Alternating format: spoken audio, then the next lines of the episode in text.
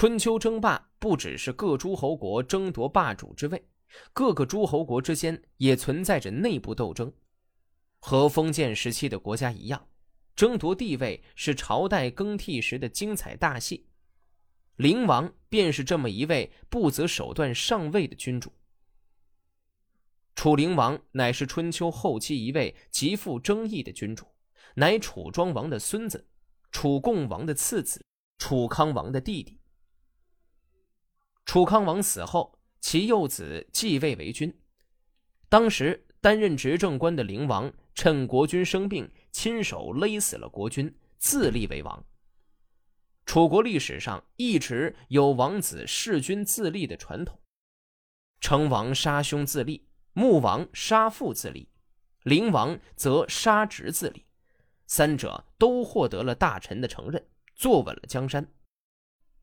但是。在春秋上，仍然不免被讥讽为乱臣贼子。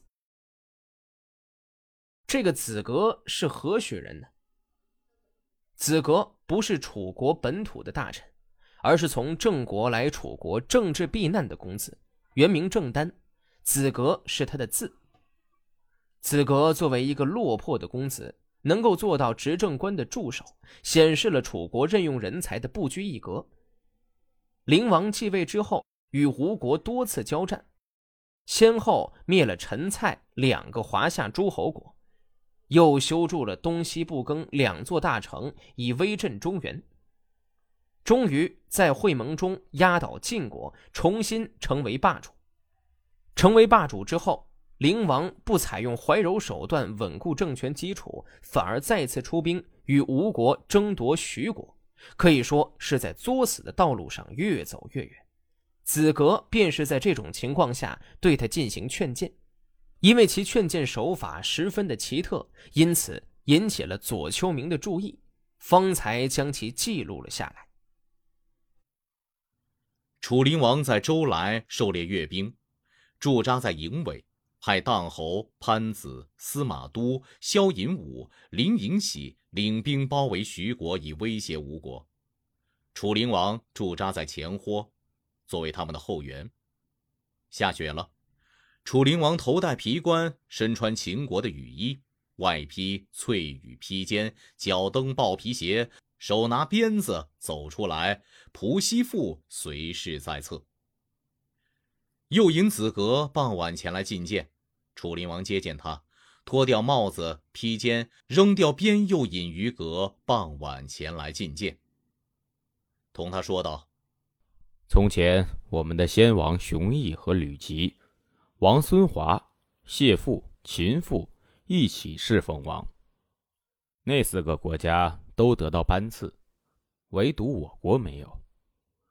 现在我派人到周国。”请求把鼎作为班次，天子会给我吗？子格回答说：“会给君王的呀。从前我们先王熊毅住在边远的荆山，乘柴车穿破衣，住在杂草丛中，跋山涉水侍奉天子，只能用桃木弓枣木剑进贡天子。齐国是天子的舅父。”晋国和鲁国、魏国是天子的同胞兄弟，楚国因此没有得到班次，但他们可都得到了。现在周和四个国家都顺服侍奉君王，将完全会听从您的命令，难道还敢吝惜鼎吗？楚灵王说：“从前我们远祖伯父昆武居住在许国的旧地。”现在郑国人贪图那里的田地，不给我们。我们如果要求归还，会给我们吗？子格回答说：“会给君王的呀。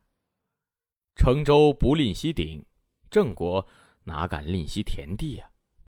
楚灵王说：“从前诸侯疏远我国而害怕晋国，现在我们大修陈、蔡和东西不更的城墙。”每地都有战车千辆，您也是有功劳的，诸侯会害怕我们吗？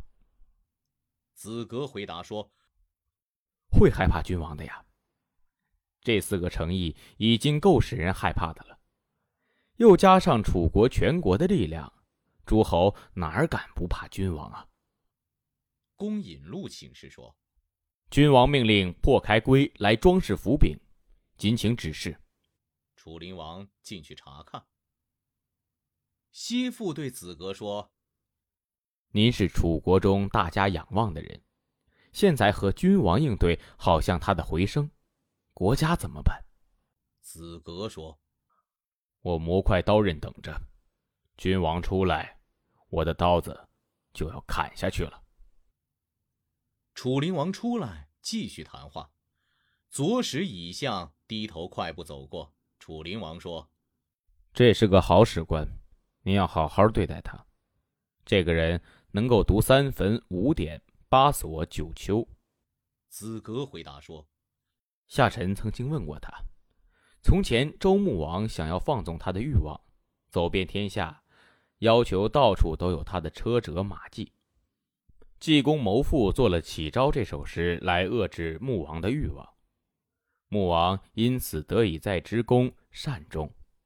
夏臣问他这首诗，他却不知道。如果问更远的，他哪里能够知道？楚灵王说。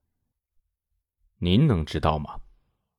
子格回答说：“能。”这首诗说：“启昭安详和悦，表明了有德者的声音。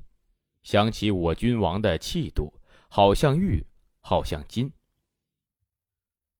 夺量百姓的力量，自己没有罪保之心。”楚灵王向子格作揖，然后走了进去，吃不下饭，睡不着觉，过了好几天。但终究不能克制自己，因而遇上了祸难。孔子说：“古时候有记载说，克制自己，回复到理，这是人，这是人。真是说的好啊！楚灵王如果能够这样，难道会在前夕蒙受耻辱吗？”